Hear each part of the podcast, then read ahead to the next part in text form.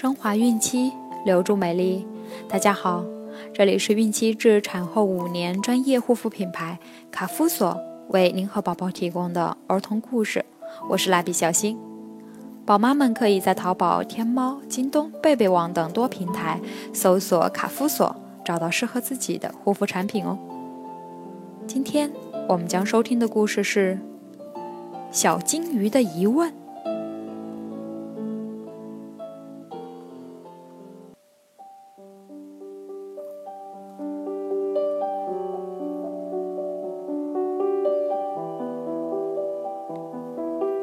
小金鱼和三只小金鱼是形影不离的好朋友，它们每天都在一起快快乐乐地玩儿，直到妈妈叫了才回家。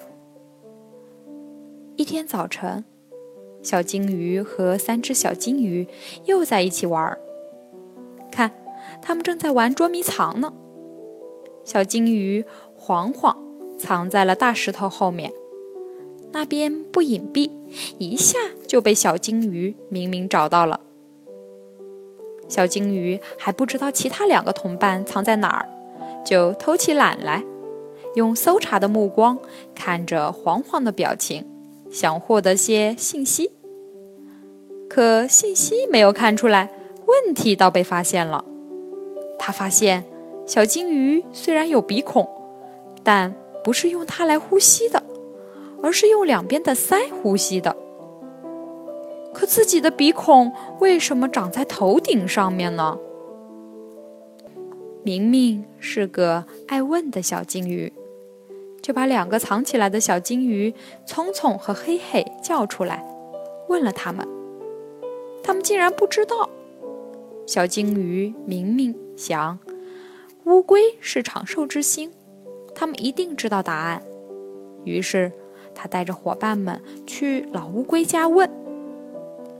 老乌龟他一点儿也不爱看书，只知道做恶作剧。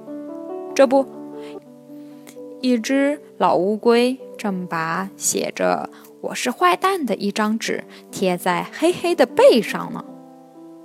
老乌龟连这点常识也不知道，害得小金鱼有点失望了。他又去小螃蟹家。还是想问个明白。小螃蟹虽然有几本书看看，可都是漫画书，他也不知道。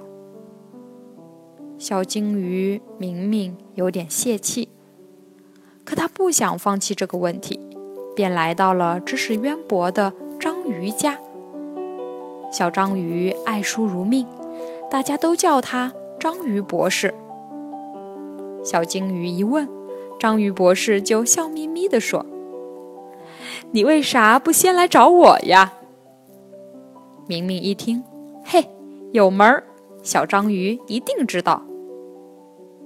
章鱼博士告诉他：“你想，如果你的鼻孔长在嘴巴上边，你呼吸时头就得朝上，万一闪着腰了，那就不得了了。如果鼻孔长在头顶的话，”你一浮上水面就能呼吸啦。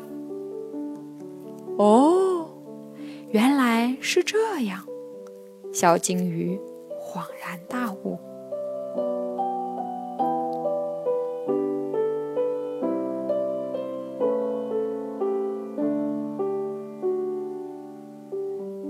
好了，今天的故事就讲完了，朋友们记得订阅哦。卡夫所提供最丰富、最全面的孕期及育儿相关知识资讯。天然养肤，美源于心，让美丽伴随您的运气，期待您的关注。蜡笔小新，祝您生活愉快，明天再见。